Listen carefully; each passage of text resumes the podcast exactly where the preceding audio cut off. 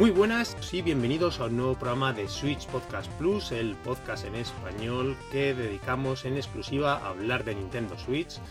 Para el programa de hoy estamos el equipo habitual de Nintendo Beat. Yo soy Rafael Blasco, me acompaña Joan Bastida. Muy buenas, Joan.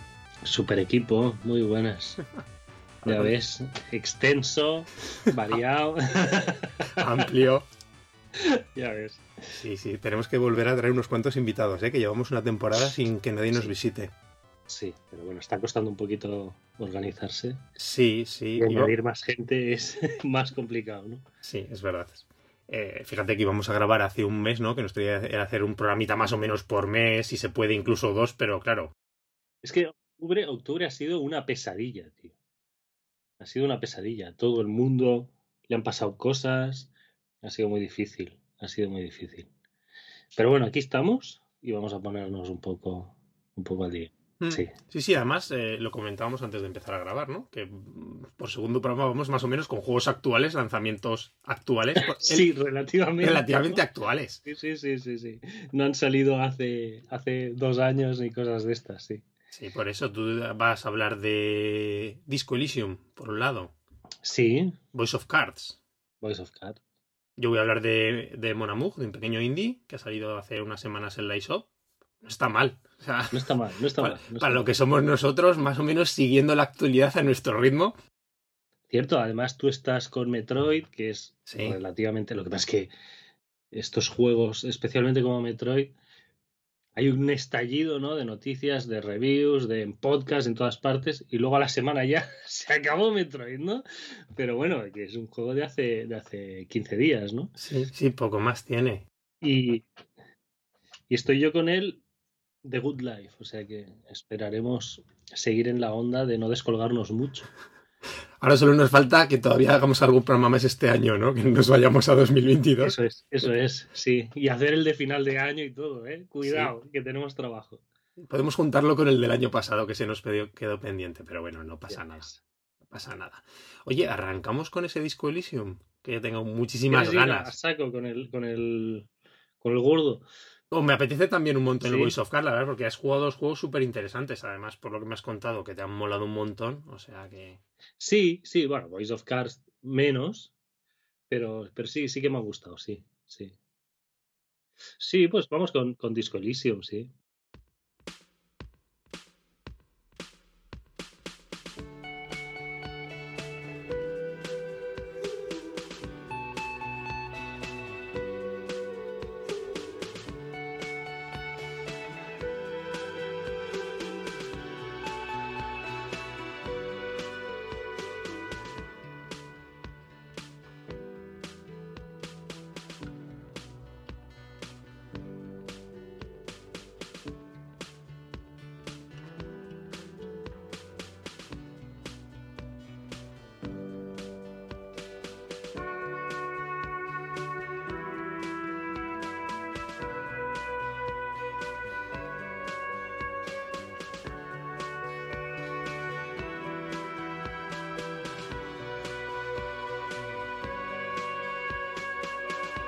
Atención porque sí que es verdad que es un juego de rol. Es un juego de rol. Pero lo he visto muy aventura gráfica. Mucho, mucho. Una aventura gráfica, digamos, en, en los mimbres, ¿no? Luego las mecánicas son más roleras en un estilo muy único, ¿no? Pero para que nos hagamos una idea, es un. Es un juego que se ambienta en un, en un mundo como alternativo, eh, y es una vista cenital. Llevamos a un personaje acompañado por otro personaje que es eh, igual lo ves en capturas, ¿no? Que hay un tío de naranja que va que va detrás, es el compañero del policía. Y, es un juego de pasear y coger objetos y hablar con gente. Y las conversaciones tienen mucho gusto de aventura gráfica más que de juego de rol. Eh, la verdad, me ha dado mucho esa sensación. Lo de mundo alternativo que decías, Joan, ¿en qué sentido? ¿Cómo es el mundo de Disco Elysium? Es, es como un mundo alternativo, ¿no? Son unos, unos países que más o menos mm, puedes querer eh, encontrar un, equivalente al actual, ¿no? El país en el que se desarrolla el juego es Rebachol. Vale. Es inventado. No es un futuro posapocalíptico. Mm, cyberpunk. Bueno, más o menos tiene su punto, eh, pero los coches, los coches son de vapor. Ah. Y cosas de estas, ¿no? tiene ese puntito fantasía, steampunk. Un poquito, sí, un poquito toca varios palos de, de, lo que es eh, el juego futurista, pero no lo presentan como si fuera muy futurista. Eh, es como si fuera un presente más bien alternativo, ¿no? Entonces, eh, la enjundia de, Disco Elysium es, digamos, la ficha de personaje, las características de tu personaje. Em, es un policía que despierta en una habitación de hotel pelotas, la habitación destrozada y tiene laguna, una laguna mental grave, ¿no? De, es un poco la, también sirve, aparte de que narrativamente es muy importante esto, no es un, típico inicio de, de, siendo un típico inicio de, de, protagonista amnésico, ¿no? Que sirve de mecánica para que preguntes sobre el mundo a personajes y te, te, den respuesta, ¿no? Porque si no, una persona que vive ahí lo sabe todo y es absurdo pues, ¿y esto que este país cómo funciona políticamente? ¿Sabes? Hostia, ¿qué te pasa, tío? ¿No? Pues bromeo un poco con eso, ¿no? La gente le pregunta, bueno, ¿qué te pasa? ¿Sabes? No, es que tal. Bueno. Entonces, em, cuando, cuando arrancas un poco a ciegas, ¿no? La, la, la primera vez, digo la primera vez porque lo hice rematadamente mal y morí. Vale, o sea que se puede, se puede morir. O sea, se, está puede, bien. se puede morir, sí, sí, sí. Se puede morir además en cosas que, eh, por ejemplo, el, el, personaje lo tienes muy jodido, muy jodido, y lo haces hacer una cosa que le hace mucho esfuerzo y le da un infarto y se muere, ¿vale?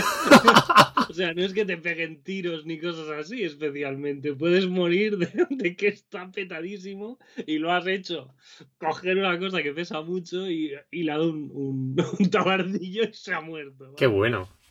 Sí. sí, sí, no el típica muerte en combate o tal, sino de circunstancias del entorno, ¿no? O acciones ahí. Y nuevamente de cómo has configurado tu personaje, ¿no? ¿Y qué, parámetros, por ejemplo, puedes configurar? Em, hay.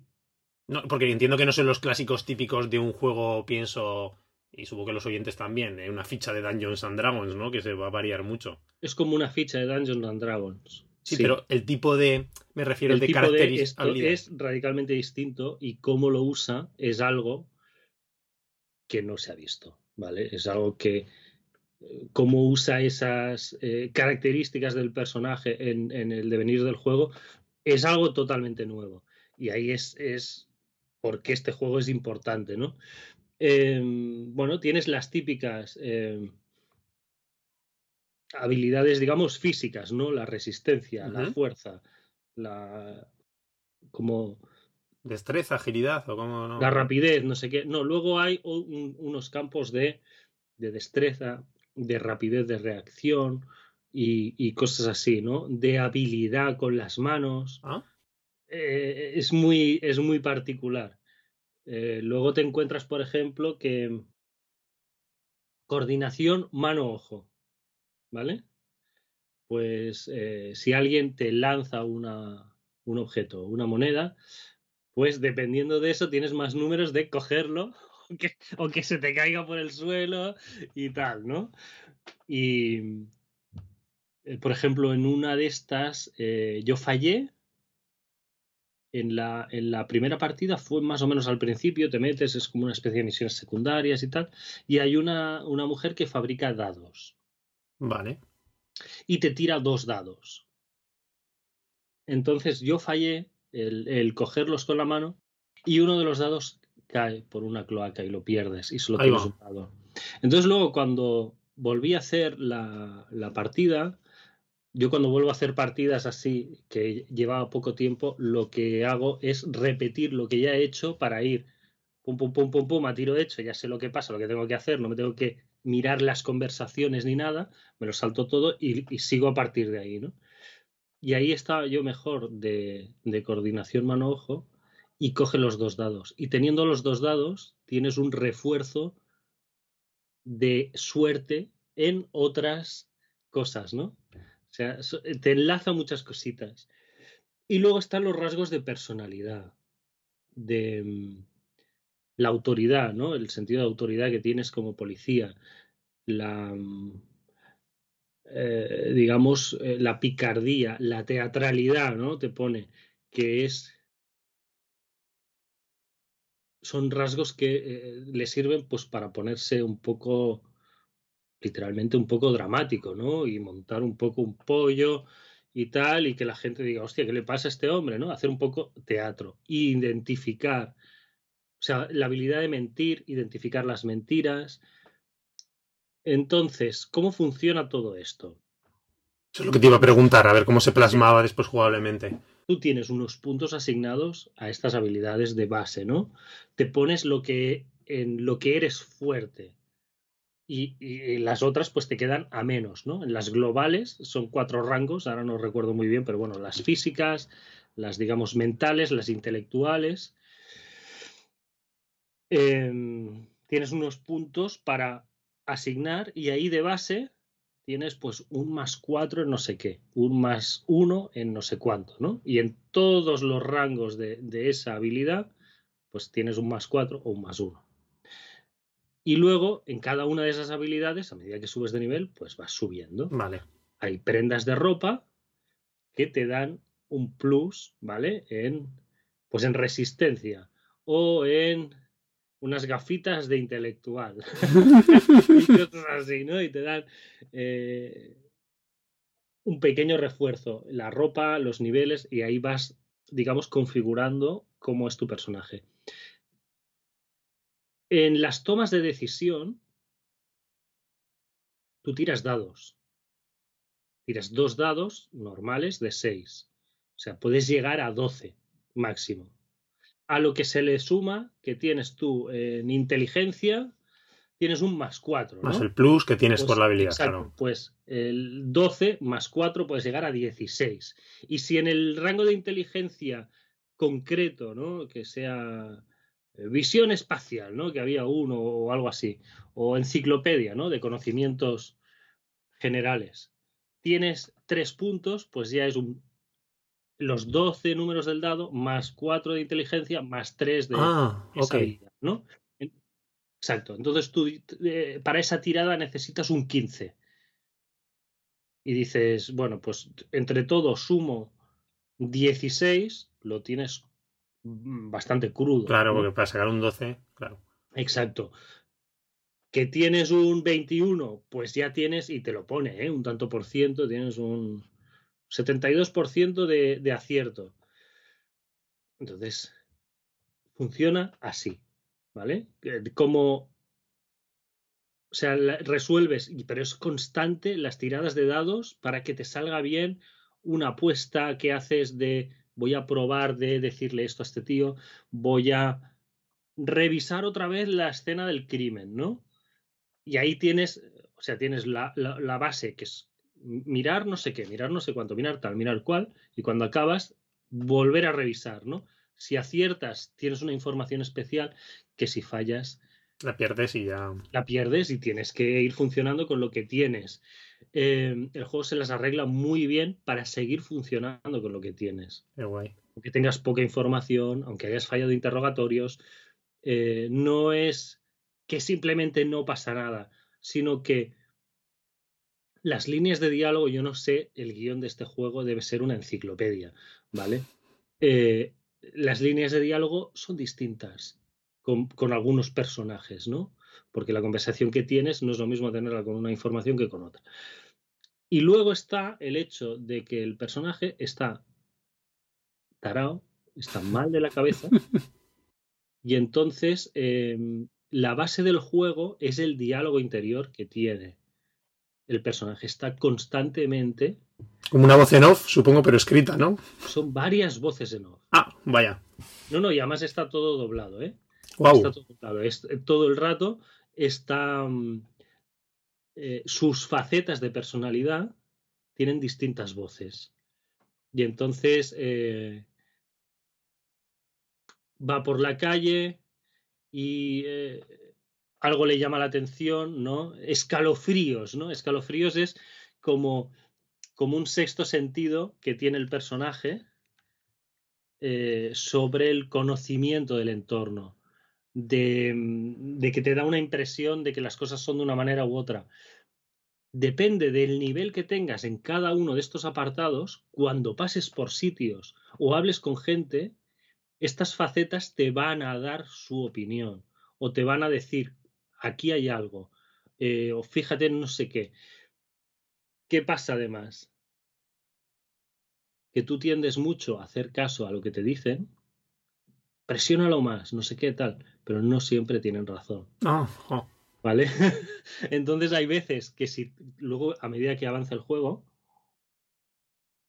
a medida que avanza, vas desarrollando, tienes al principio las facetas que has querido que sean las principales subiditas y son las que predominan, pero a medida que subes niveles vas matizando ¿no? al personaje y le vas dando peso a otras cosas. Y hay eh, cosas que están en conflicto, ¿no?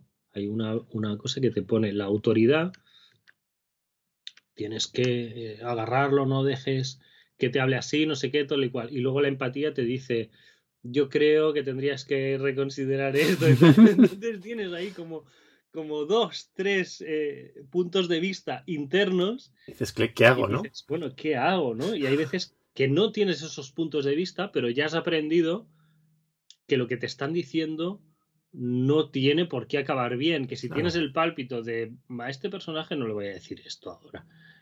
Callarse, porque, eh, por ejemplo, en los juegos de rol es muy habitual en los diálogos hacer todas las líneas de diálogo. En este juego hay veces que es importante dejar líneas de diálogo sin tocar, porque puedes meter la pata, te puedes enemistar con un personaje o puedes eh, bloquear el avance de la conversación o puede afectarle, por ejemplo, el personaje tiene la línea de vida y la línea de moral, ¿no? De, de cómo está de ánimo, que es una persona que está depresiva. Entonces, eh, te puede afectar a, a, eso. Es eh, una manera de andar por un mundo virtual que no, no has visto. O sea, no, no hay un referente de decir, bueno, estos funcionan como tal juego. No, no hay nada donde apoyarse, ¿vale? Te, te puede dar, hay mucha gente que lo ha comparado con, con los Planetscape y cosas así, pero es más... Planetscape por... Torment, o sea, con los clásicos de, de, de Black Eye, ¿no? Así de, de la... Exacto. Yo, yo BioWare por... antes de ser BioWare.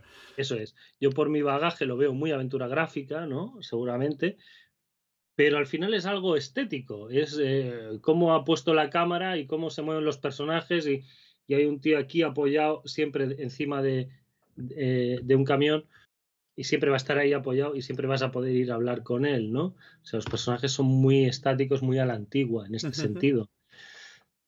Si no fuera así, sería ya una pesadilla también, ¿eh? Moverse por el, por el mundo si cada vez estuviera uno por aquí y otro por allí.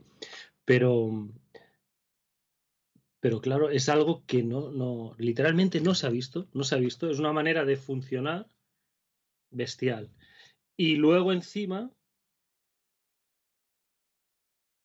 eh, toca unos temas muy bien y, llega a ser llega a ser muy emocionante. Al menos mi partida al final fue una cosa muy, muy, muy emocionante. Cómo, cómo cierra el juego, cómo cierra este personaje. Es un personaje que lleva años, de ahí que, que haya tenido este, esta debacle, ¿no? Este tocar fondo total. Lleva años eh, trampeando con la depresión y con, con, presiones y tal, y ha tenido problemas en, en el trabajo, es algo que vas viendo paulatinamente, ¿no? En el juego. Y llega un punto que literalmente peta. Explota, ¿no? Claro. Explota y es, eh, tiene un fin de semana autodestructivo y, prácticamente se puede considerar suicida de, de, querer bajar, ¿no? Un poco Living Las Vegas. ¿Sabes? Bajar tan abajo de si me muero, me A los infiernos. Y a, tomar por culo todo, ¿no? Y, y claro, eh, es un personaje muy particular de, de ir con él y de moverte con él porque le afectan muchas cosas que, que normalmente estamos acostumbrados a unas reacciones más, más duras, más serias, más, ¿no? Y bueno, tú lo puedes enfocar, ¿eh? También lo puedes tener a un por lo que ves y lo que intuyes, puedes tener a un hijo de puta psicótico también. Pero, pero el personaje que tienes, la relación que se va construyendo con el compañero, al menos en mi partida, fue súper bonito, súper bonito. Y al final te, te da una sensación de que es un juego, al menos, insisto, en mi partida, que te habla mucho de, de la, la desesperanza, ¿no? De, del ya no saber qué hacer, no saber, o sea, eh, el empuje de seguir adelante. Muy existencialista, ¿no, Joan? Sí, porque no tienes otra cosa que hacer que seguir adelante, pero no ver una salida ¿no? a, tu situación. Luego, la situación de la ciudad la he visto muy en paralelo a la del personaje. Es una ciudad que había sido muy importante, muy grande, la capital del mundo, ¿no? Le, llaman muchas veces.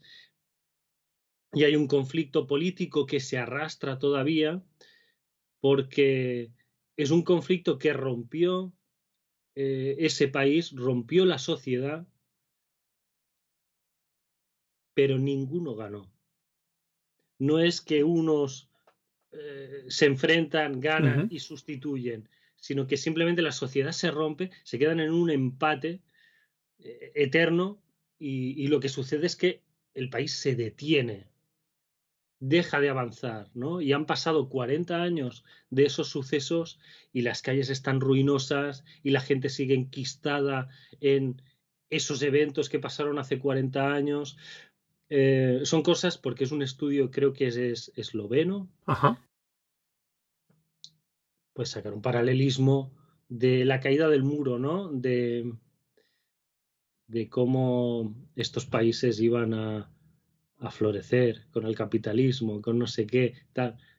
Y luego al final son una especie de semidictaduras capitalistas extrañas, ¿no? Ya, ya. Pero bueno, esto eh, no es bien, bien, ¿sabes? Eh, la Europa democrática rica no es el, el comunismo que, digamos, eh, te da unos mínimos o intenta dar unos mínimos a todo el mundo, se queda en una cosa, en, un, en una amalgama, ¿no? Y, claro, le ves muchos matices, le ves muchos lados a, la historia, lo que cuenta, lo que refleja. Está. es una maravilla de juego total y absoluta. Total y absoluta. Sí. Esos miembros de aventura gráfica, Joan, que comentabas, ¿en qué se notan? Puedes comentar la, la bueno, el juego de la perspectiva. Sí, es lo que te digo, es, Pero también, por ejemplo, te quería preguntar en el plan de los puzzles. Es que es que apenas, apenas hay puzzles. Ah, vale. Apenas hay puzzles. Pero los hay, ¿no? O sea, poquitos, algo hay. Sí, pero es más, en, en algún momento necesitas, si quieres hacer alguna acción, depende de los objetos que lleves en la mano, ¿no? una palanca, ¿no? O una cizalla, o un no sé qué. Y es equiparte con alguna pequeña cosa y ya está. Pero el juego, al 99% son las conversaciones, ¿eh? O sea, apenas hay nada de nada. La, las escenas de acción se resuelven con conversaciones. Claro, porque eso, combates, esa parte de a lo mejor que todos. Hay, hay, un par o tres de, de, combates entre muchas comillas. Claro, que a lo mejor muchos identificamos ahora rol, que no tiene por qué ser, porque has dado una faceta de rol casi muy puro, ¿no? En este sentido, toda la pero claro, identificamos rol con combates y lo que dices tú, tampoco es un juego que haya combates ni con tu personaje especialmente. Nada, ¿no?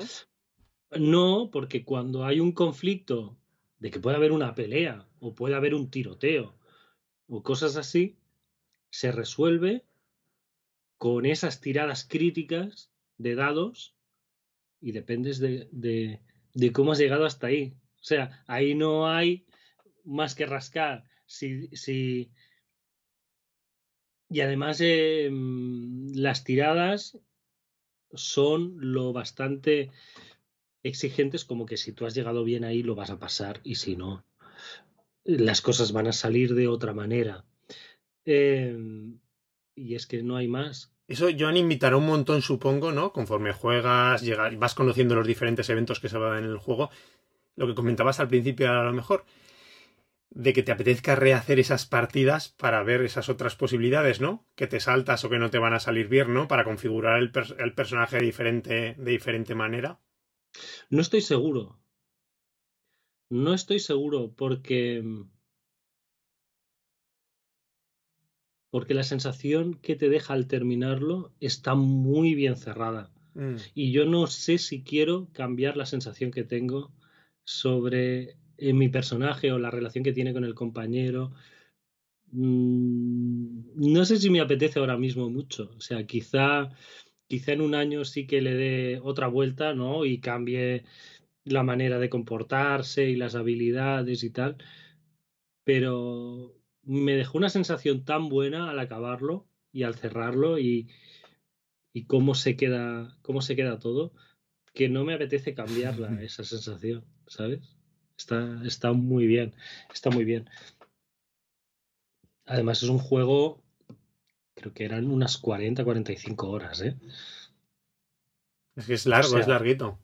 Sí, no es un juego de voy a probar a hacer no sé qué, no, le tienes que dedicar, le tienes que dedicar unos cuantos días, ¿eh? Unos cuantos días.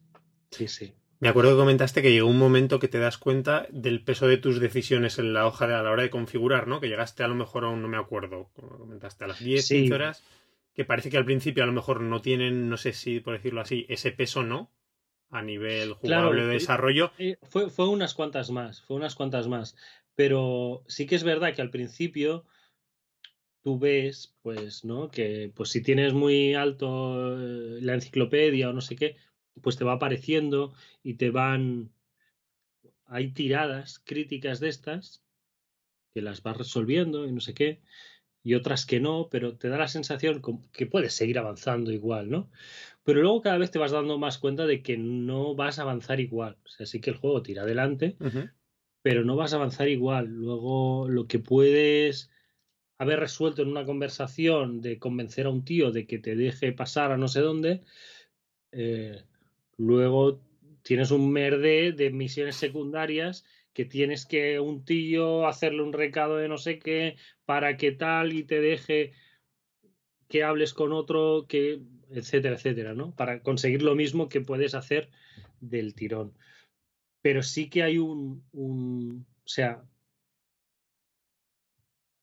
lo que plantea el juego, hay un, un, conflicto que viene, como te contaba, de, del conflicto de hacía unas décadas. Eh, hay una huelga, hay unos mercenarios en la ciudad, hay, es un poco una olla a presión, ¿no? Que se uh -huh. va calentando, se va calentando, y es como que tienes un reloj que va marcha atrás. Y cuando llega el momento crítico, ahí sí que está todo el pescado vendido. Y, y ahí es, es de...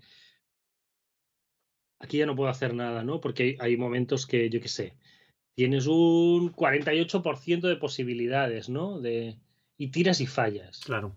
Tú puedes cargar partida. Ah, vale. Y, volver a tirar, ¿me entiendes? Y hacer trampa, ¿no? Pero cuando llega ese momento crítico, no. O sea, ahí sí que. Te la juegas, te la juegas y ya está, ¿no? Y no hay vuelta atrás. Sí, porque mm, son muchas decisiones, son muchas tiradas que te tienen que ir saliendo bien, bien, bien, bien, para que acabe. En mi caso, yo creo que acabó bien o moderadamente bien, dadas las circunstancias que son, son terribles, ¿no?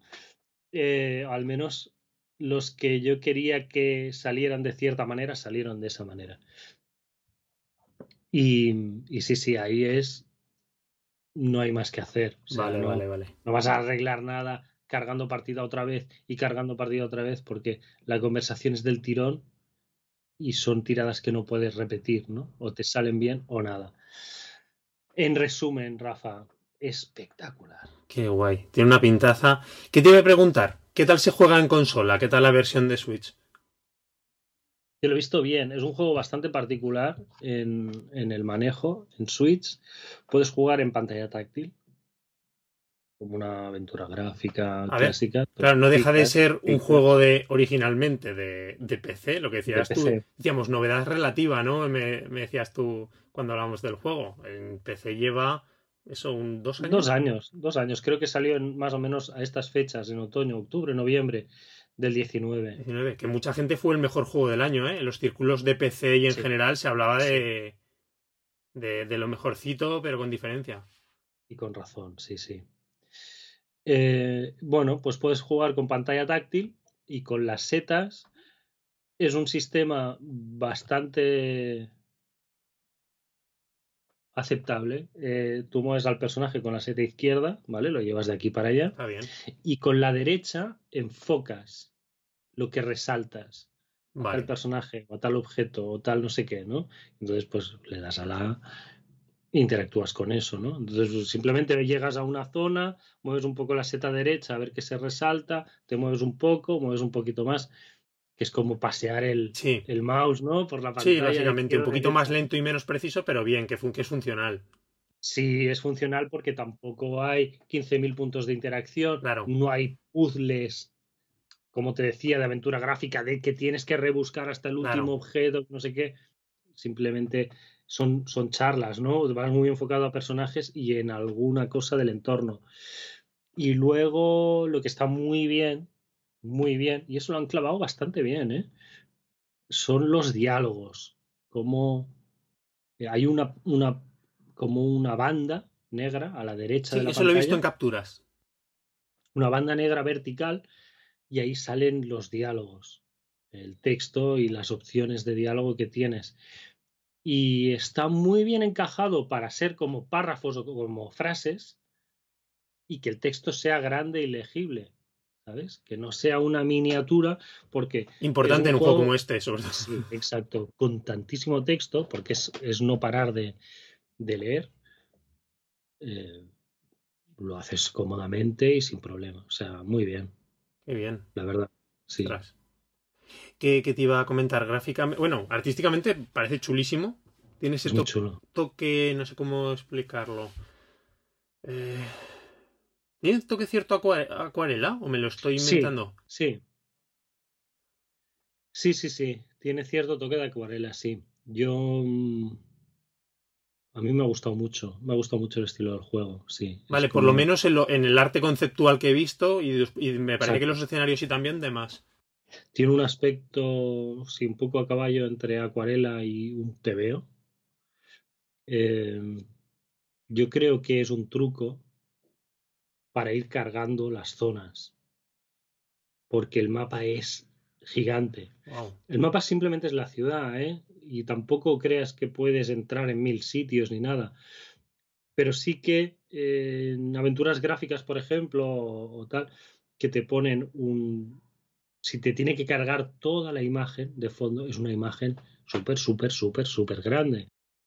Muy pesada, ¿no? Y, y supongo que con los brochazos irán haciendo zonas.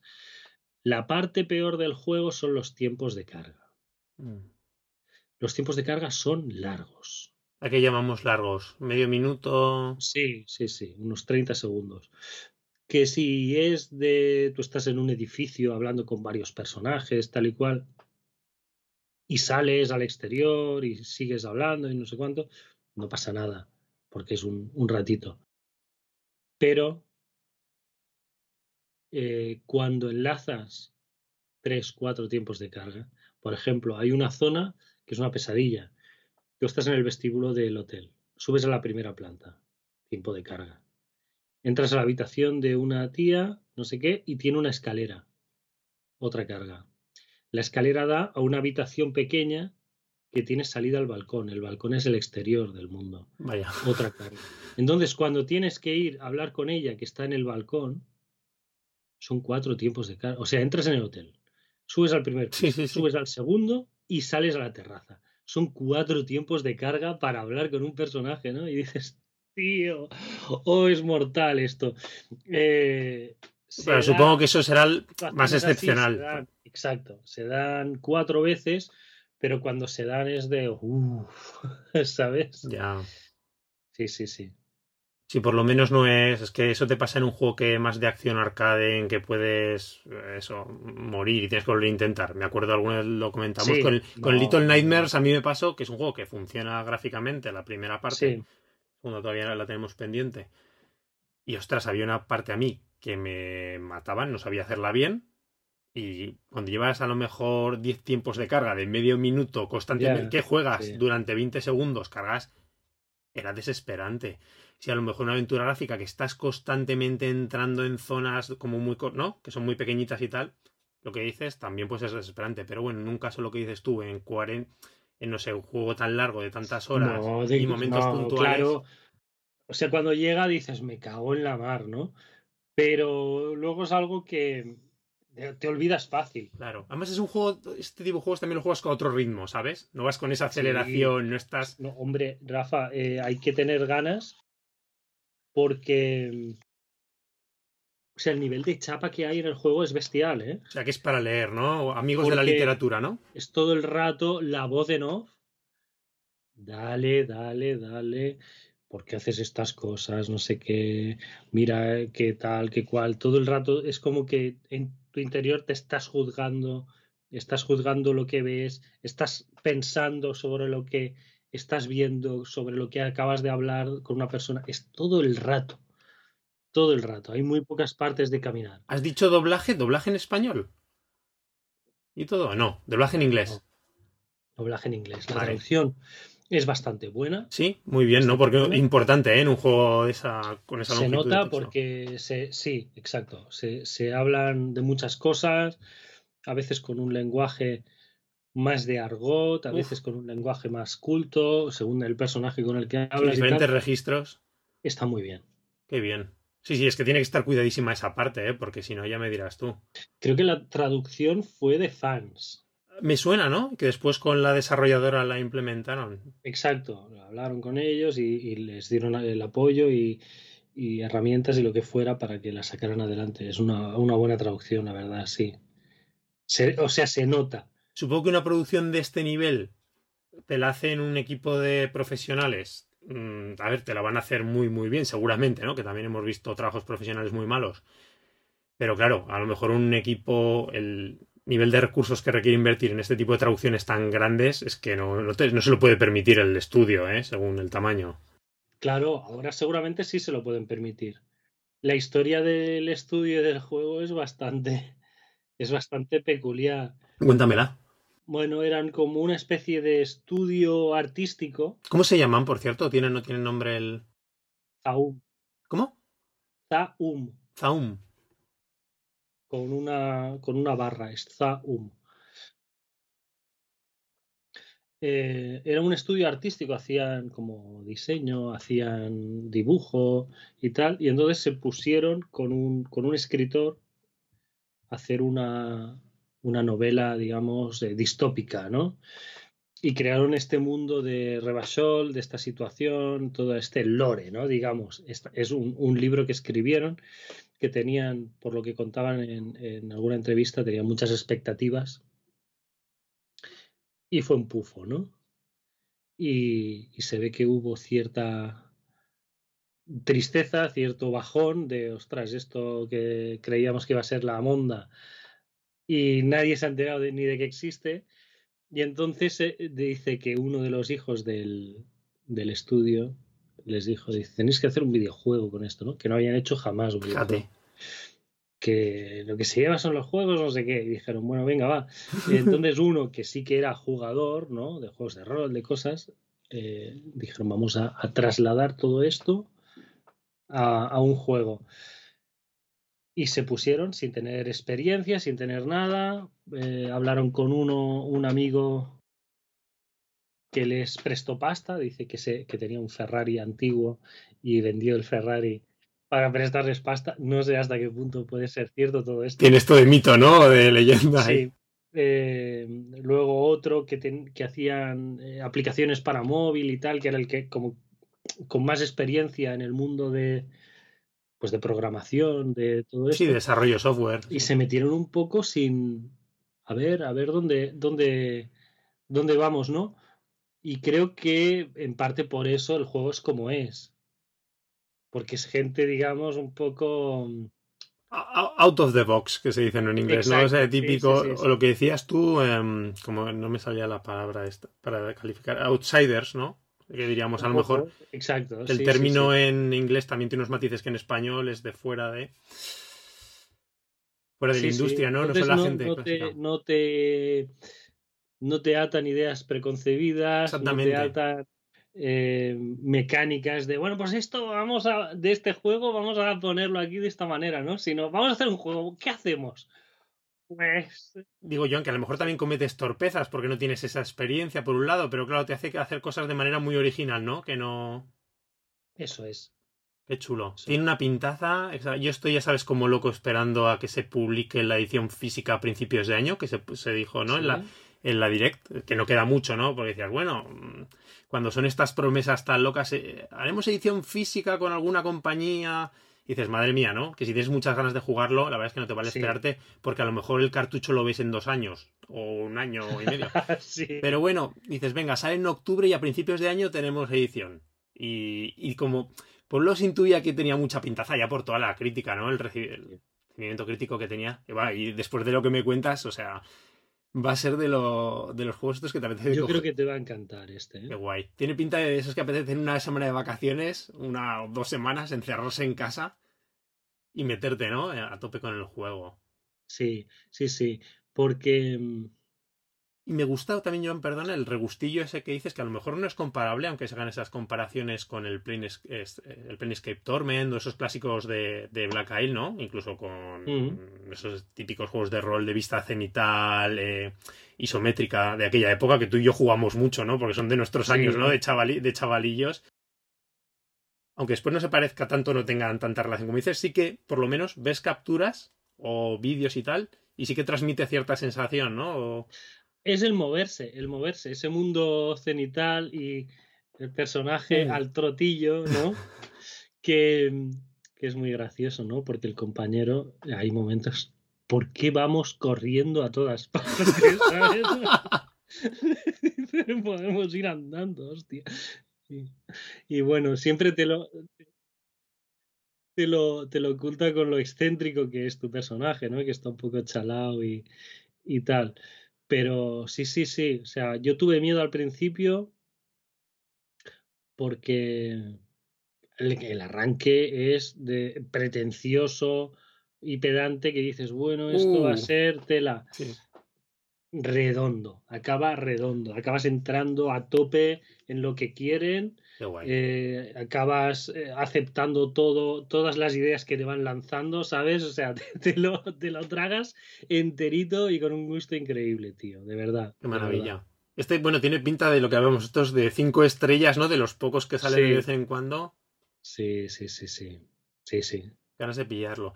Eso fue, no me acuerdo si salió justo para el Día de la Hispanidad, que fue bueno, para la semana, fue justo para el puente, ¿verdad? Me parece aquí en España. En el puente, en el puente arranqué, sí, España, sí, jugarlo, sí, sí. ¿Cuánto son? La, bueno, que son 40 euros la versión digital. 40. Vale, supongo que la física saldrá por ahí también, 40-50. Claro, es el juego grande. Pues es súper recomendadísimo, pero con mayúsculas, en este caso. Sí, sí, sí, sí, es un juego que vale la pena. O sea, no perderse. No digo jugarlo, no perderte este juego, ¿sabes? O sea, tienes la consola, hay que, hay que echarle una partida, tío. ¿En portátil lo has jugado bien, por cierto? Perfecto. Vale. Sí, sí. O sea, no, no, no ves diferencia de hoy la resolución o el texto, todo se adapta bastante bien. Es una buena, realmente una buena adaptación, ¿eh? Para un juego tan pecero, se juega bien. Te están haciendo cosas muy bien en ese sentido, ¿eh? Incluso los que reciben más críticas, te lo comentaba no hace mucho. El tema con Darkest Dungeon, que vamos, que siempre hubo al principio ciertas críticas con la adaptación de los controles. ¿Te acuerdas aquello para pasar entre los menús con los, creo que con los gatillos? Con los gatillos, sí. Y, oye, pestaña y, pa, pa, y al final funcionaba de lujo. Sí. Muy rápido. Exacto. O sea, y no sé. Que tampoco es tan difícil en estos casos, sobre todo cuando tienen este ritmo, ¿no? Yo, ¿Sabes qué pasa? Yo creo que muchas veces te hacen las crucetas para pasar las pestañas y pasar las cosas y estás todo el rato con la cruceta. Pero el hecho de usar los gatillos, los índices, a la vez que puedes usar los pulgares, te agilizaba mucho, ¿no? Son botones, pero, pero no estás con un botón. No tienes que soltar, no tienes que desplazar el pulgar, los pulgares. Exacto, está muy bien. Estaba muy bien. Sí, sí, sí que es verdad, sí. Lo que pasa es que yo leí, eh, tenía un poco de miedo, oh, la adaptación, es un poco tal, porque en PC se juega mejor y, al final me ha parecido la típica chorrada del que juega en PC, que solo quiere jugar en PC y le parece mal todo lo que no sea el puntero, ¿sabes? Y el mouse. Yo creo que es un juego que no podía adaptarse mucho mejor de lo que, de lo que se ha adaptado, o sea, y que no, no, no tiene una flaqueza, no, no estás jugando y te estorba algo, te molesta, o se te hace pesado es mover un muñeco, tío, con la seta y, activarlo con, con la otra, ¿sabes? O sea, no. Y, sí, y, pasar texto, ¿no? Y pasarte conversaciones y hacer opciones de menú. O sea, es que. Exacto. Qué pintaza hay, qué ganazas. Bueno, pues otro ahí que se queda esperando el momento en cuanto llegue, que me va a quedar con ganas, ¿eh? Pero ya te voy a esperar ya un par de meses más. Ya si ya empiezan con retrasos y historias de estas, a lo mejor me lo tengo que pensar y comprarlo igualmente en digital. Pues si quieres, Joan, salvo que quieras añadir algo más, ¿quieres hablar de Voice of Cards? ¿Voy yo con Voice of Cards o, me cuentas tú? Sí, termino yo con, con el Monamur porque es más cortito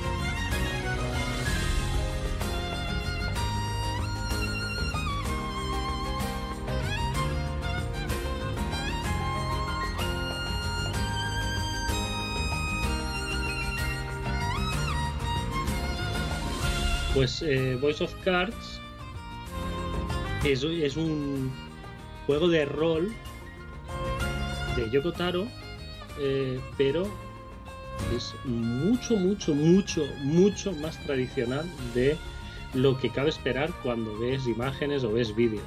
¿Recuerdas que se presentó en la, en la, se presentó en la Direct? Sí. Bueno, este otoño, ¿no? Se presentó, creo, en, en un evento de Sony y en la Direct dos días después fue todo muy y ya salía el juego en, breve, ¿no? Pusieron una demo y tal, y bueno, en fin, eh, fue un poco pim pam pum. Em, es un juego muy, muy tradicional de rol japonés, con todas las convenciones que tiene el rol japonés. Eh, ¿Qué pasa? Que es. Eh, a mí me ha gustado porque es súper agradable es súper light de jugar, o sea, es un juego de relax. No es un juego de rol, de tensiones, de hoy subir de nivel. Siempre vas bien de nivel, siempre sacas todo más o menos bien. Eh, esto es una, una, flaqueza por otro lado, pero, pero a mí el resultado general me basta, me basta.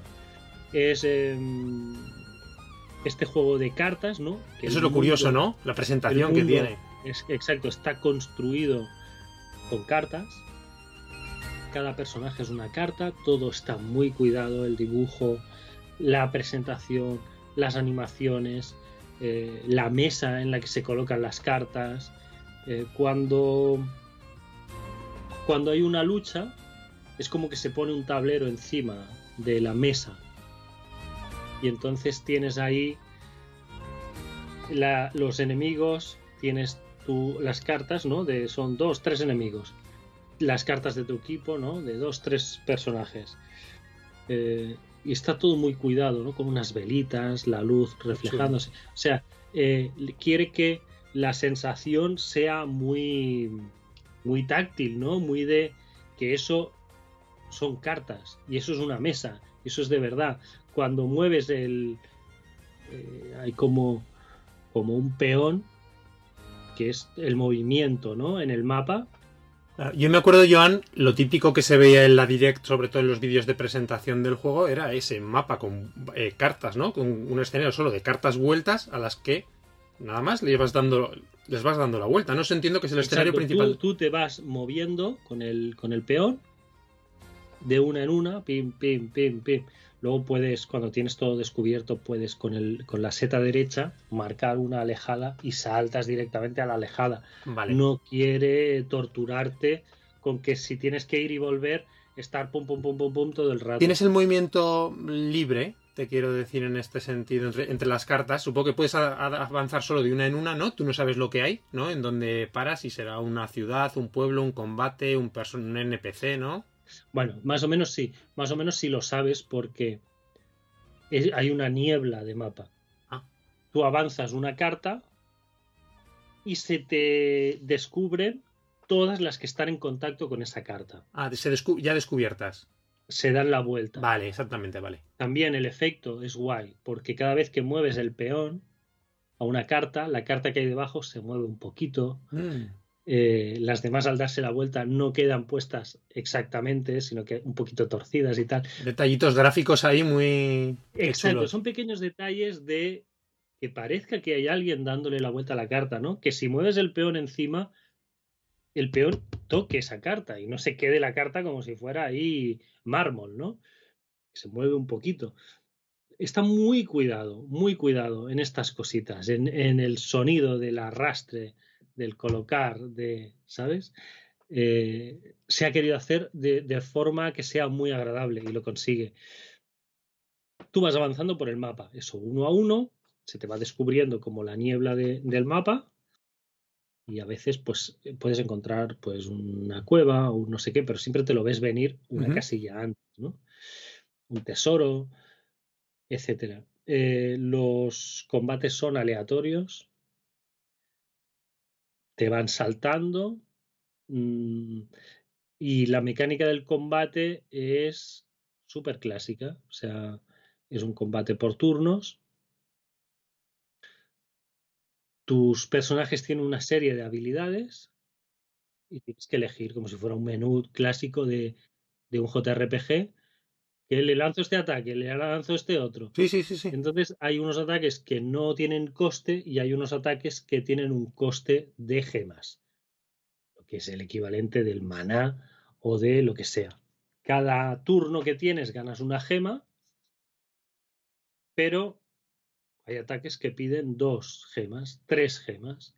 Entonces tienes que ir gestionando los ataques básicos Ah, bueno, está chulo, ¿no? Ese también, ese girito ahí de las mecánicas de combate. Sí, pero no tiene mucha profundidad. Vale. O sea, es una cosa, de nuevo, que es agradable y es eh, guay y tal. Los, las cartas cuando tiras el ataque, pues se levanta la carta y hace como una espiral o tira unas flechas o tira no sé qué. O sea, está bonito y está guay. Pero no es muy complicado, ¿eh? No, no te tienes que romper la cabeza hasta el final del juego, las dos últimas más o menos mazmorras, que se pone la cosa más, más seria y más dura. Vas tirando muy tranquilamente, muy tranquilamente. Alguna misión secundaria, un personaje que te pide que vayas a la cueva de no sé qué, tal y cual. Bueno, vas haciendo. Em, es un juego, ya te digo, muy sencillo, muy tradicional, o sea, se, se, gasta toda la innovación en lo que es el aspecto visual y de movimiento y tal, pero, pero es un juego que quiere ser ligero. Quiere ser ligero. Es un, un juego de rol de 12 horitas. Bueno, está mal, no está mal. Para nosotros.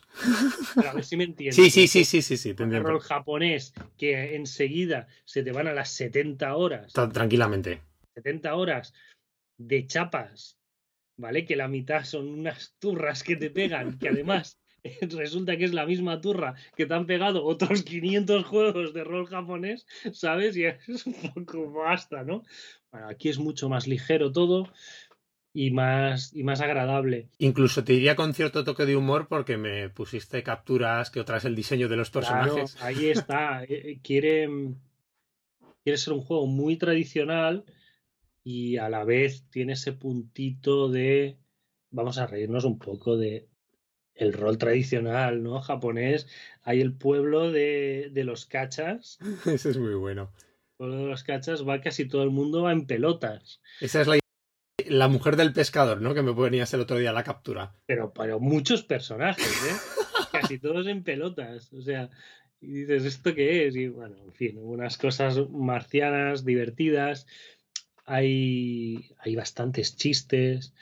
Hay bastantes convenciones de personajes, ¿no? Tú llevas al personaje típico capullín, que luego se va haciendo bueno, porque lo que ha pasado es que tiene un trauma de no sé qué bla, bla, bla, bla, bla.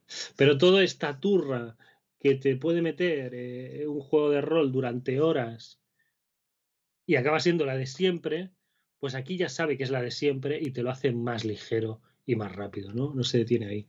Luego tiene un juego de, como curiosidades, tiene un juego de cartas en la taberna que te puede servir para ganar ítems extra y cosas así, que no es la gran maravilla, pero, pero tiene su punto y ya está. ¿Qué pasa? Que es muy ligero. O sea, si tú, si tú buscas un juego mm, agradable, ligero, que no te dé dolores de cabeza, que no estés ahí sudando, sino de más de relax, ¿vale?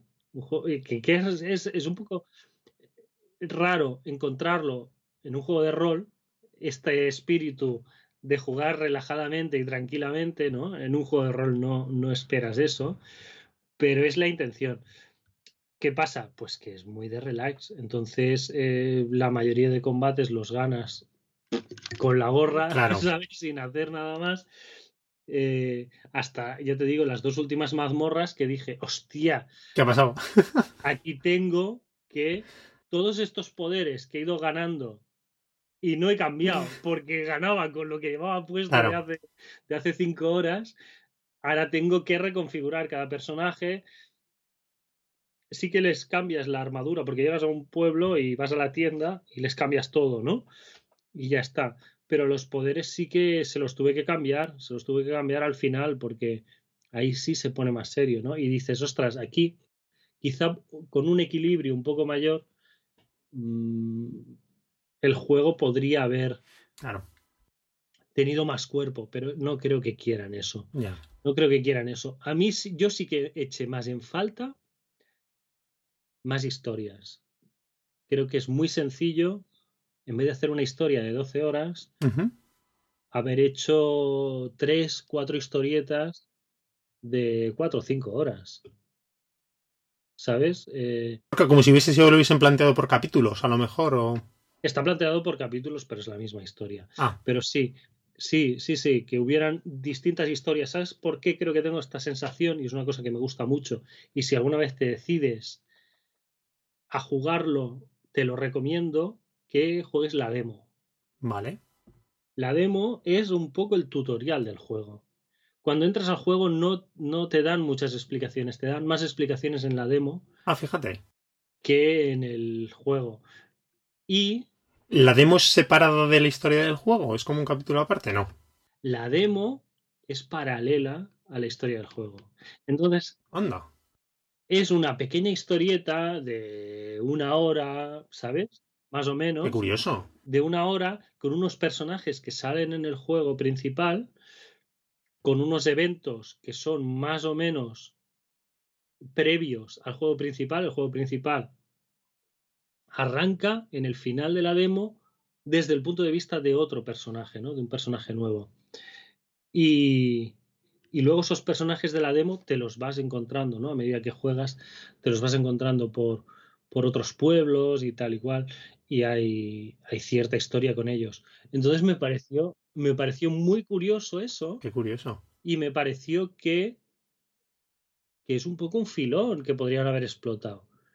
Porque hay muchos personajes que están ahí y puedes, en vez de alargar unas historietas muy básicas, muy sencillas, muy tópicas, haz varias historietas de estas, varias aventuritas, pues desde el punto de vista de este personaje, desde este otro, desde este otro, y, puedes usar el mismo mapa o hacer un mapa nuevo.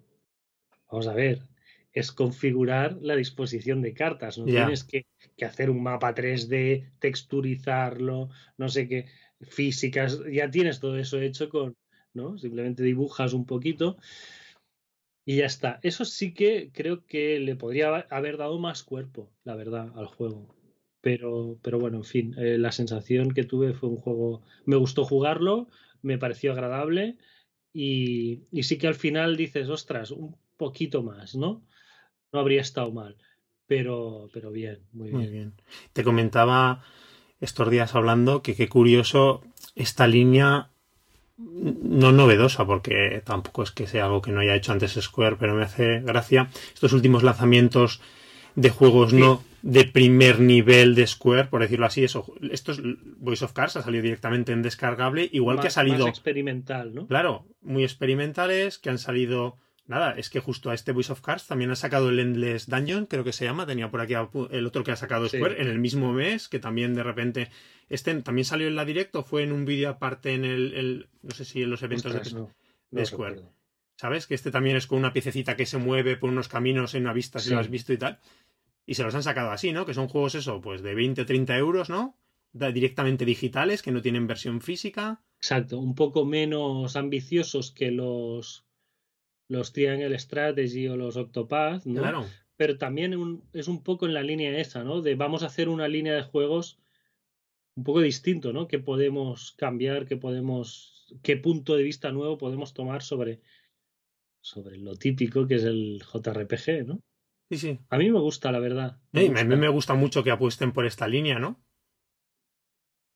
No, no, es curioso, no sé si siguen en esta línea, porque a ver, siempre se han sacado juegos de ese estilo, ¿no? De menos. Bueno, y Square, aparte ya de los propios desarrollos, también a veces ha publicado cosas pequeñas, ¿no? De otros estudios, así juegos, juegos independientes. Pero sí, me gustaría que siguiese en esta, en esta línea. Me parece este Wish of Cars muy interesante. El otro, el Endless Dungeon, también tiene muy buena pinta. A ver si lo podemos catar el uno o el otro. Y, y me ha parecido súper curioso lo que me estás contando de la demo, ¿eh? Como totalmente aparte. Sí, porque vale la pena, ¿no? Descargarte la demo, jugártela antes, ¿no? Incluso si vas a jugarte el juego. Exactamente es lo que te digo. Si vas a jugar el juego, vale la pena coger la demo antes. Jugar la demo y luego empalmar con el juego. Es, es, es chulo. Es chulo. Yo me lo dejo apuntado, no sé, siempre seguro que hay un hueco para, para jugarlo. Son 30 euros, ¿no? Este Wish of Cards. Son 30 euros. Yo la sensación que tuve eh, al acabarlo es que si hubieran sido 20, 25 tampoco habría pasado nada. Vale. Sí, que ha sido un poquito aquí la tasa ya de gran estudio, ¿no? Quizás y, de, y del nombre de Yokotaro, es que también todo pesa. Sí. Pues bueno, pinta muy bien. Yo, por lo que te he escuchado, iba a decir un tres estrellas, ¿no? Bien ahí. Sí, sí, sí, sí, sí. Que no está nada mal. Sí, sí, sí. Sí, porque es más por, por sensaciones, ¿no? De, de visual, de esta, esta sensación táctil que te digo, y ese juego agradable, ¿no? De, de no estar ahí moviendo cosas cada dos por tres, sino simplemente te dejas llevar un poquito por, por el juego hasta, hasta acabarlo. Muy guay. Bueno, pues otro más a la, a la lista, a la lista de deseos, ¿no? A ver si, a ver cuándo, a ver cuándo lo jugamos. Bien, John, ¿te parece termino yo el programa hablando de Monamug? A ver qué tal ese Monamug.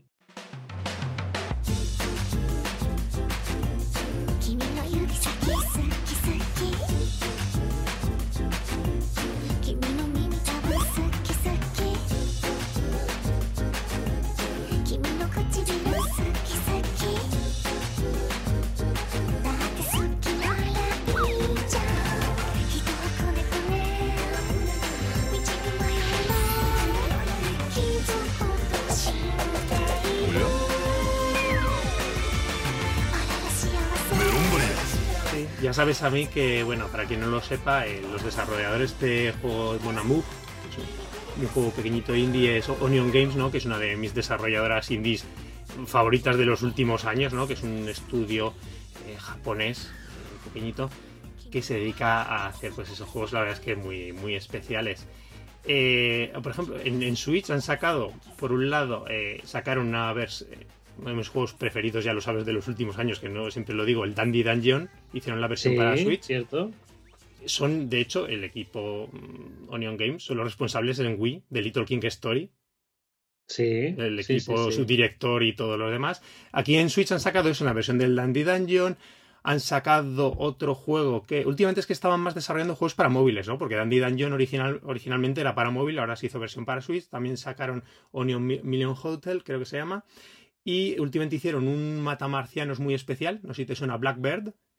Así, pues es un matamarcianos eh, que era como, como un Fantasy Zone, o sea, es el Fantasy Zone, si no conoces el juego, es un juego de matamarcianos, pero de un, estilo de desarrollo muy, muy, muy particular, pero con una estética esa que tienen ellos, muy, en este caso muy oscura, era, muy chulo.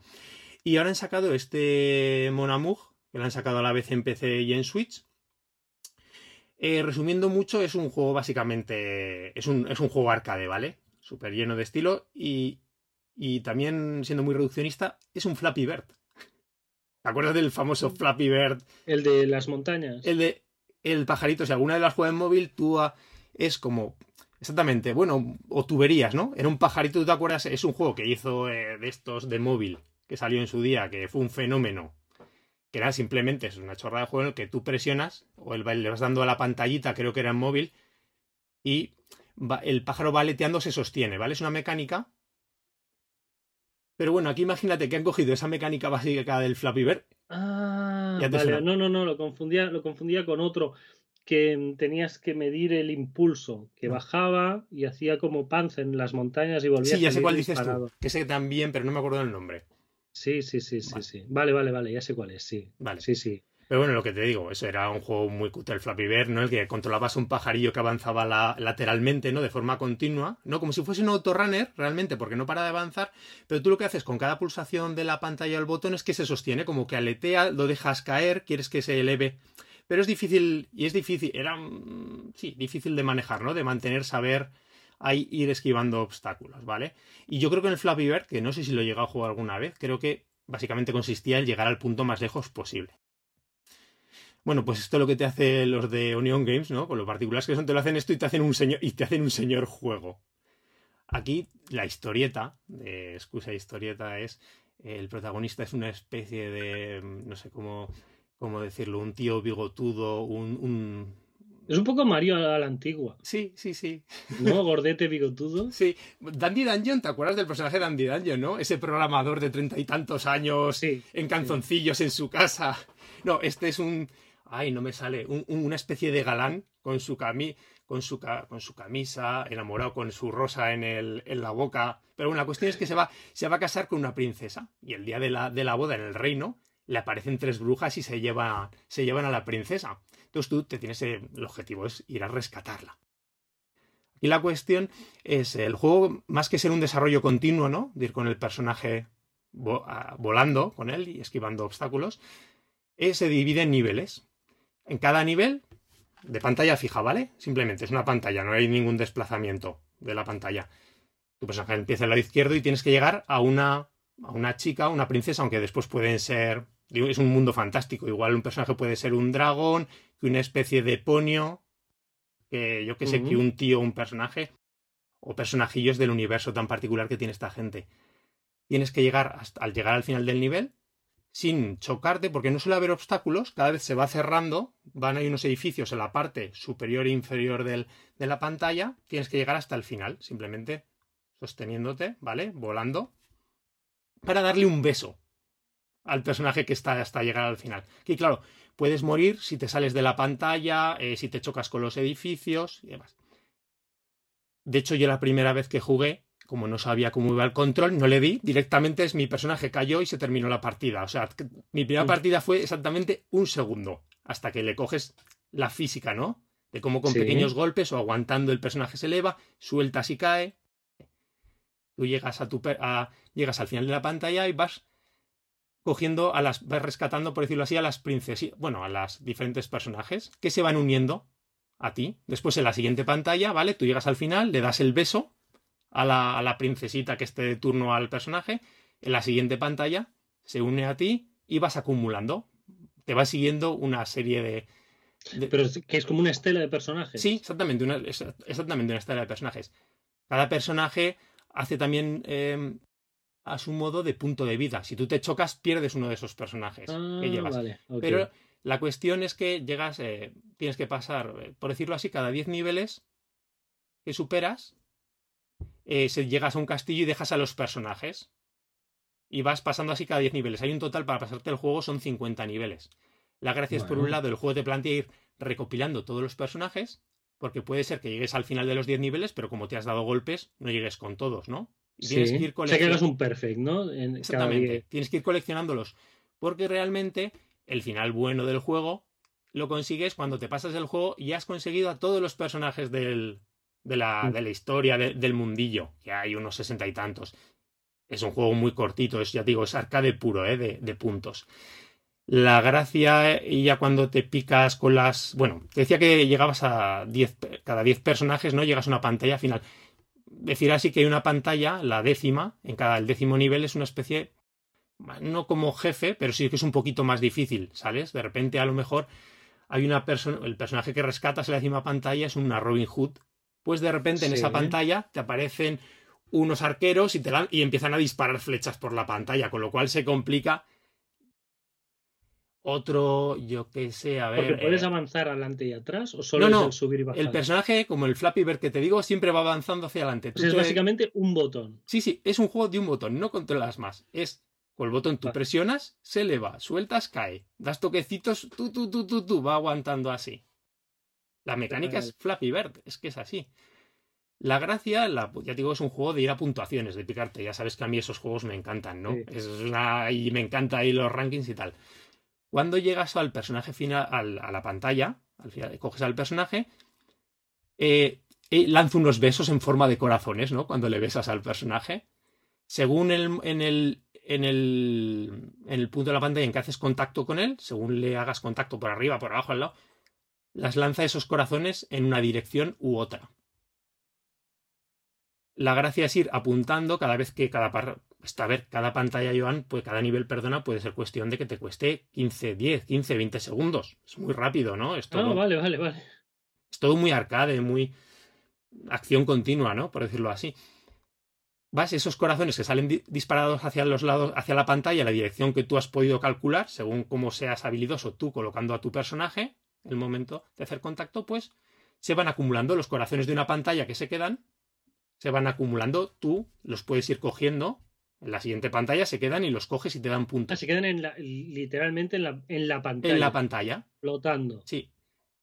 Eso espero, si consigues cada vez, y ahí ya entra la estrategia, la habilidad y tal, ir lanzando que los corazones se vayan acumulando y to- cuanto más se van tocando corazones nuevos, se van agrandando.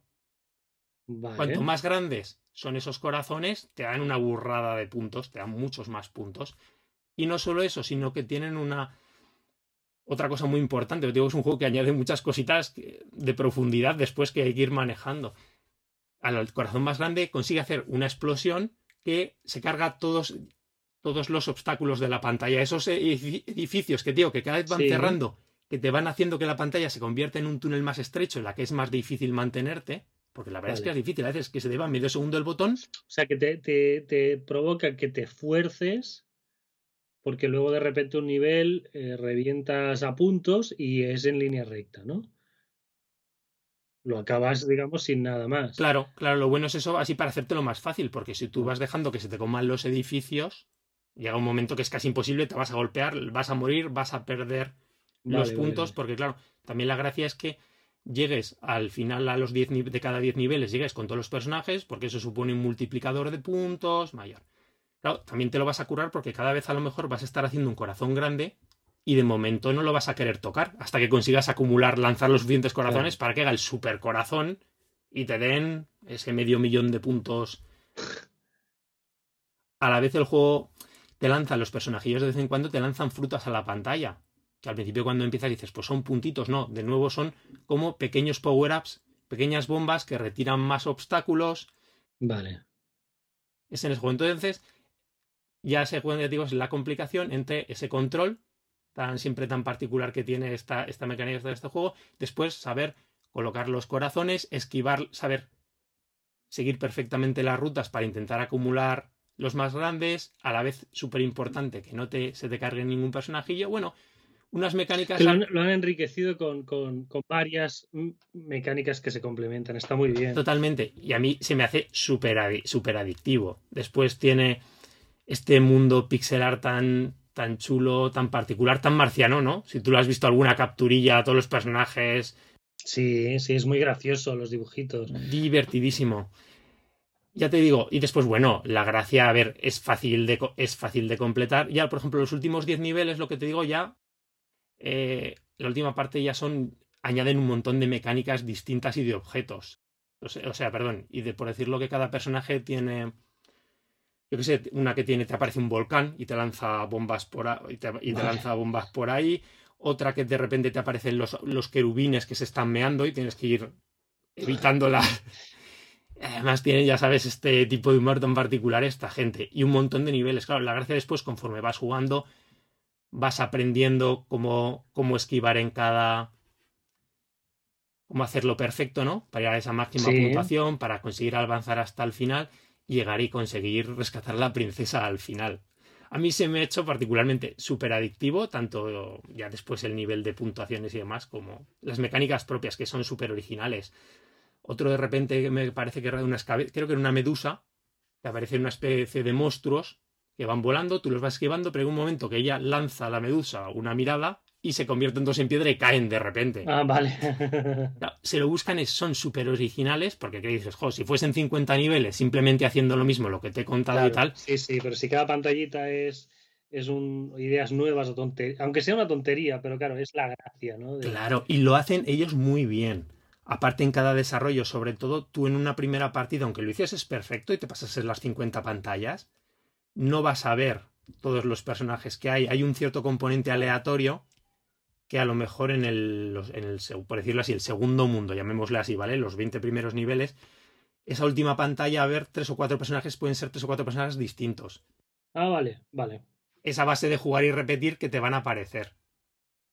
También el juego en ese sentido está muy bien, no es muy exigente porque imagínate que dices, oye, me faltan cuatro personajes de, ¿vale? Cuatro jefes, por decirlo así, del último mundo el juego después te deja elegir, aunque no vas a poder hacer tanta puntuación, en qué pantalla quieres empezar. Si lo que quieres es completar los personajes para llegar a ese final bueno, último con el que rescatas a la princesa. Creo que tienes que pasar el juego entero de...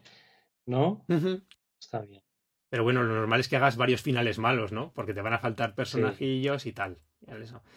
Entonces, al final, un juego bueno, Amor es un juego muy pequeñito, ¿no? Es un, para mí lo veo como un alto, como un alto en el camino, por decirlo así, entre lo que son desarrollos más importantes de esta gente. Sabes que últimamente además han cogido ellos mucha proyección, publicaron su juego, que es un clasicazo, un, juego de culto en PlayStation, que es el Moon, Moon RPG, que era un juego, realmente es un juego de rol que no, que había, no había salido de Japón, en PS, es un juego de PSX, y después de 20 años lo han localizado y lo han sacado. Y ha, ha sido un éxito en la ISOP. O sea, lo ha comprado un montón de gente, la gente está esperando nuevos proyectos. Pues eso, a mí me alucina la gente de esta, la capacidad que tiene para hacer juegazos originales, lo que te decía. Porque dices, que es un Flappy Bird, es que es como lo que digo, es el juego más cutre que ha habido en los juegos en base ¿no? de mecánicas.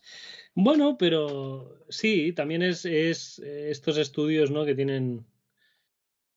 No tienen ese impulso de crecer en el sentido de vamos a hacer un juego súper grande, súper ambicioso, sino mantenerse en ese perfil de ir probando cosas nuevas, ¿no? Eso está guay. Sí, es que es eso. De, en cierta forma, es algo que me ha gustado a mí de Voice of Cards.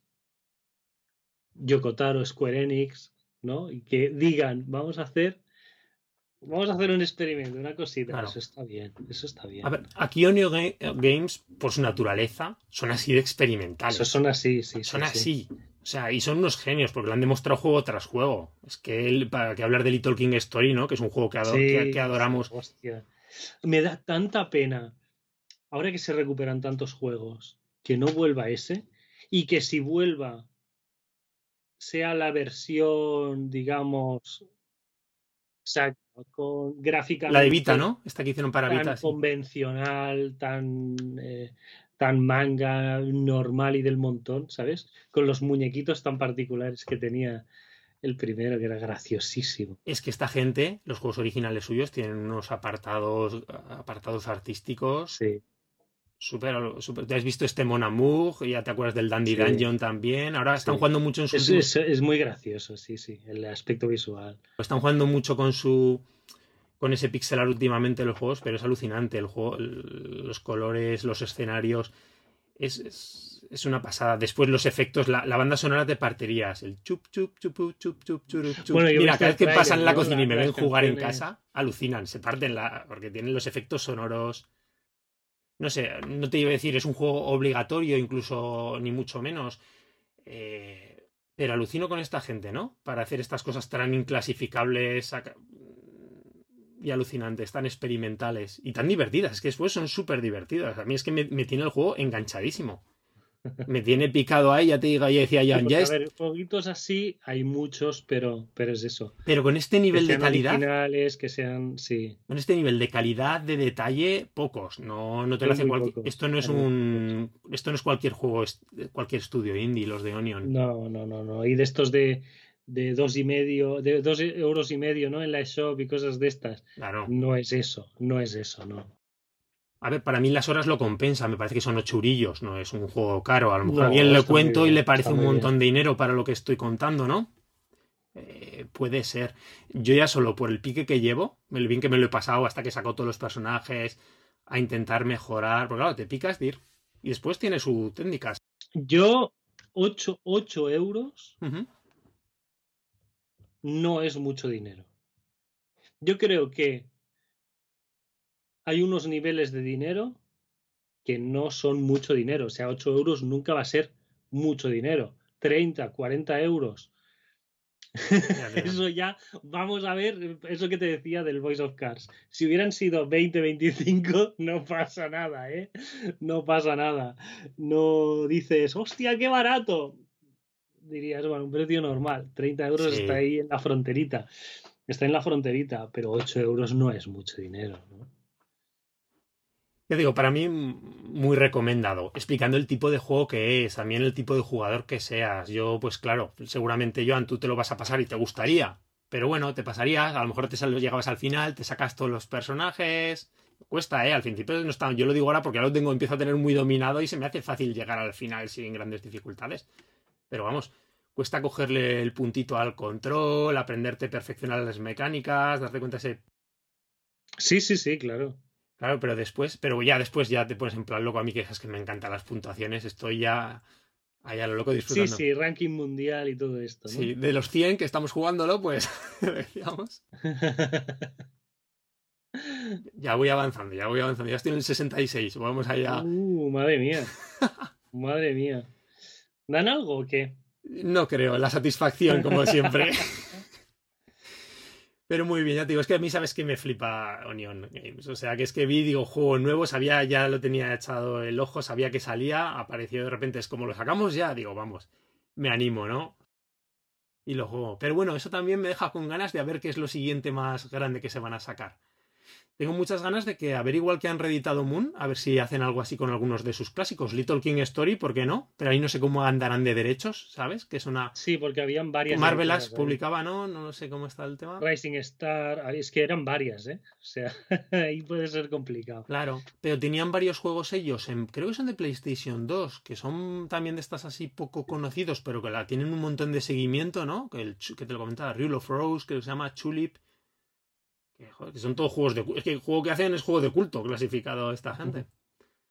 No sé, muy bien, yo me lo he pasado genial. Ha sido, ha sido un parón ahí entre Metroid, ¿sabes? Para cuando no tenía el Metroid Dread, podía meterle dos horas De oxigenar, ¿no? Un poquito. Sí, de oxigenar, pero ojo, yo tengo un problema con este tipo de juegos. Me enganchan, no miro el reloj, y sí, son de oxigenar, pero me he pegado dos horas seguidas. Cayendo y es de, para mí son de una partida más. Yo tengo un problema. Me pasaba Ya. mucho, por ejemplo, con Runner. Sí, sí, sí, sí.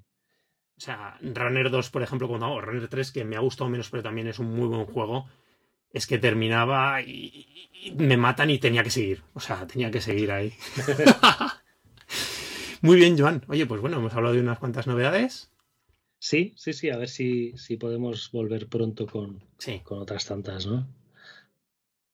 A ver qué tal ese Shin Megami Tensei, a ver si podemos jugarlo. El Shin Megami Tensei, claro, sí, sí, sí. Ahora te está teniendo unas críticas fantásticas. La gente se ha vuelto loca con la. Está sin- Te dije, tengo un cabreo porque está últimamente con Nintendo lo de las ediciones especiales. Está siendo. Es una locura. Incluso a veces las normales, ¿eh? que también a veces se están agotando al principio. Sí. Sí, sí. Que no están siendo fáciles de conseguir. Hombre, es que es que, que que un Metroid lleve las ventas que lleva este es algo inaudito. O sea, Metroid es una saga que un éxito era un millón, millón trescientas mil copias, ¿eh? Y creo que en Estados Unidos hizo 900.000 la primera semana. o sea, que esto va a los 3, 4 millones más pronto que tarde, ¿no? O sea, Lo hemos hablado, John, con, es con Switch en general, ¿no? Porque yo me acuerdo de ver la lista de no, million sellers de Sí, sí. Wii tuvo muy buenos, muy buenas ventas, por supuesto, en tanto de hardware como de software, pero bueno, la mayoría de títulos de software, salvo los top, top, top, pues eran muchos de un millón, un millón y pico, ¿no? Eran las esto. Sí. Pero es que aquí, en Switch, cualquier juego de estos de base, lo que antes era un millón, ahora son tres, cuatro, cinco. sí, sí.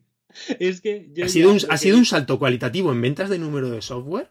Lo que vi hace poco, que dieron cifras y tal, lo que más me chocó fue que Mario Kart, más de 3 millones. Mario Kart 8, más de 3 millones. En el último cuarto, ¿no? En el último, el último cuarto, decías, ¿no? Sí, sí, no totales. claro. ¿Qué pasa? ¿Sabes? O sea, que, que cinco años después, cuatro años después, de un port de un juego de Wii U, te venda en un trimestre cualquiera 3 millones. Es una O sea, es animada. a millón al mes. Es una cosa que dices, ¿qué pasa, tío? ¿Qué dieron? ¿40 millones lleva Mario Kart 8 sin contar las de Wii U? Que fue el juego que vendió casi más, más juegos de Mario Kart 8 que casi más Wii U. Había más Sí, sí, sí, juegos. cierto. Sí, sí, sí. Sí, porque Wii U creo que eran 13 millones se quedaron al final. unos 13 millones y, y Mario Kart estaba en los 8 millones, ¿no? Era algo así. Era una cosa bestial. Claro. Éramos cuatro con Wii U y todos teníamos el Mario Kart. Todos. Totalmente. Exagerado, pero claro, ya es, Sí, es sí. que es Metroid. Es que es Fire Emblem. Es que son cualquier saga que. Fire Emblem y Metroid es. em, te apuntan a una segunda vida, ¿eh? Sí, totalmente. Y menos mal, ¿no? Genial. vida. Y menos mal, sí, sí, porque Metroid estaba ya más para allá que para acá, ¿eh? Sí. Bueno, eh, Metroid. Bueno, a ver, en los, los números de Prime fueron buenos, ¿no? Pero claro, A ver, Prime 3 es un juego que funcionó bien en Wii. además que fue de lanzamiento, también casi. Exacto. Pero es eso. eh, El primer año. Siendo de una consola súper exitosa, un juego de primer año, ¿no? No, no, no va ni a acercarse las No, ventas a lo que tiene este en tres meses. O sea, en, lo- en su, en su periodo de, de estreno de tres meses de la campaña navideña, le va, lo va a reventar en ventas. Luego el, el Other M, las ventas fueron mucho más bajas. Los de 3DS no funcionaron mal, pero tampoco van a estar. No, este no, ha sido, ma- no han ido mal, pero no ha sido. Exacto. Entonces son juegos que, bueno, en 3DS, en dos dimensiones, tal y cual, se veía ahí, bueno, lo podemos aguantar, pero ahora sí que se ven posibilidades de, hostia, después de este juego, Prime eh, 4 puede ser un, un poco un fenómeno nuevo en la consola, ¿no? Totalmente. A ver qué tal, que todavía no lo hemos visto. A ver qué tal. Madre mía. Se habla ahora de un remake del Prime, ¿no? De visualmente del primer Prime. Mm. Sí, había al principio rumores de la trilogía, ¿no? Y después se ha pasado a hablar el rumor de que lo que podría haber es de individualmente, ¿no? De eso dices tú, del Prime 1. del- Sí, pero no de un rescalado sin más, sino de algo un poquito más ambicioso. Veremos a ver qué pasa. Yo creo que, que, claro, si ven esto es un filón, ¿no? De decir, hostia, Metroid. Llama la atención, está de moda, vende bien. ¿Qué tenemos? El 4, no se sabe. Pues oye, venga. Y lo bueno que tiene todo esto, Joan, que es que si vemos que cada lanzamiento grande de la consola va teniendo este tirón, siendo incluso franquicias que no sabía cómo iban a funcionar, es que esto es lo que dice, que es que, claro, cada vez decimos, bueno, la sucesora la tendremos. a- Yo es que ya cada vez dudo de cuándo va a salir la sucesora. Además, además. Aparte que no hay prisa. Con, no, y con, con el panorama que hay con el tema de los semiconductores. O sea, PlayStation ya que arrancó súper bien porque literalmente vende todo lo que, lo que existe, se vende. Todo. Es así. Pero ya está por debajo de Play 4. Porque todo lo que existe de Play 5, por bien que venda, es mucho menos de lo que debería estar en tiendas en una situación normal. ¿Qué pasa? Que los juegos, y se está viendo, le están echando el freno a los juegos. O sea, cuanto menos base de consolas tengas, menos vida van a tener esos juegos. ¿Qué sentido tiene sacar una consola que va a tener una implementación lentísima si tienes dentro de un año, yo qué sé, 120 millones de, de consolas, ¿sabes? Vamos a tener 120 millones eh, de público para estos juegos o 2 millones para uno nuevo que veremos el nivel de ventas que va a tener. Hasta que no se resuelva, yo veo a Nintendo súper conservadora. ¿eh? Y normal, es que es normal. Eh, o sea, y dicen que 2022 va a seguir este tema igual, que llevamos tres años. Sí. Bueno, así les va a dar tiempo a preparar bien la siguiente máquina, ¿no? Sin prisas y. Exacto, es posible, es posible, pero, pero sí que no parece, porque parecía, ¿no? Que a finales de este año este tema iba a estar más rodado, que Micro y Sony iban a estar más ya cogiendo el ritmo, carburando. No es así, no es así. O sea, no parece el mejor momento de sacar una consola nueva, la verdad, por la, por la consola y por los juegos que tengas. Entonces veremos, veremos. Va a estar genial. Además, ya la consola casi, este yo creo que este año terminará con las 100 millones, ¿no? Estaba el otro día 92, 93 millones de, de ventas totales a estas alturas, sí. sin contar la Navidad. Vamos, es que por lo menos el apoyo va a seguir no solo el first party, es que las pequeñas desarrolladoras con una consola que es lo que decíamos, con este ritmo de ventas, ya no de hardware, ¿no? De lo que está vendiendo el software. Es que vamos a gozar. Tenemos dos, todavía dos añazos más, tengo la sensación. Buenos. Ya veremos a partir de lo que dices tú cuando se resuelva el tema semiconductores, ya tengan una mayor base tanto la competencia y demás, por donde tira Nintendo, pero va. Además, además, lo que siempre eh, hablamos, ¿no? De, de, del valor de los juegos de Nintendo, ¿no? Claro, ves eh, empresas, ¿no? Como Sony. Bueno, The Last of Us lleva tantas ventas, ¿no? Tal otro juego de tantas ventas. Bueno, es que te vas a la tienda y ese juego está a 15, 20 euros. Sí, es así. Es que te vas al Mario Kart son 50. 50 euros, ¿sabes? O sea, y si lo quieres lo compras y si no, pues te aguantas. Es que los márgenes que tiene Nintendo son mucho eh, brutales. Eh, claro, no es una cosa de ya tenemos amortizado este lanzamiento, ¿no? Sino que para ellos es todo lo que, todo lo que dure es, vamos, como, como, como mes de lanzamiento. Totalmente. Sí, sí, sí. Entonces sí que es complicado, sí. Veremos a ver el año que viene cómo va todo. Muy bien, Joan, pues nos citaremos ya para ver si tenemos otro tipo podemos grabar pronto. Hacemos el programa. No decimos nada, nunca se sabe, ¿no? Se nos puede complicar siempre como nos ha pasado este último mes, pero bueno. Oye, si te parece bien, recordamos que tenemos página web, que es nintendbit.com, donde ponemos nuestro, colgamos el podcast, que también está disponible en los diferentes sistemas de gestión de podcast como Apple Podcast o, o iBox que si alguien quiere ponerse en contacto con nosotros lo puede hacer a través del correo electrónico contacto arroba que también estamos en redes sociales, en concreto en Twitter. Y nos pueden dejar también un comentario en, los, en el apartado del, programa, ¿no? Del, de, la, de la página web que si nos dejan alguna también alguna review positiva, ¿no? También lo agradeceremos, ¿no? En, algunos sistemas que siempre se agradece para que darle un poquito, que se vaya a lo mejor ampliando un poquito la audiencia. Muy bien, Joan. Pues oye, ya nada, nos citamos a ver para el próximo, a ver qué hemos jugado, si hemos terminado ese Metroid, si nos tenemos algún invitado, a ver qué más te juegas tú, porque tú también estás que no paras, o sea que, muy bien. A ver si el Good Life. A ver ah, es verdad que además ya estás con el Good Life ahí a medias. Sí, sí, sí, lo empecé muy bien y ahora ya me está, me está haciendo bola, ¿eh? A ver qué tal. Vaya, vaya. Bueno, muy bien, muy bien. Bueno, Jan, oye, pues nada, oye, un abrazo y hasta el próximo programa. Venga, Rafa, hasta luego. Bye.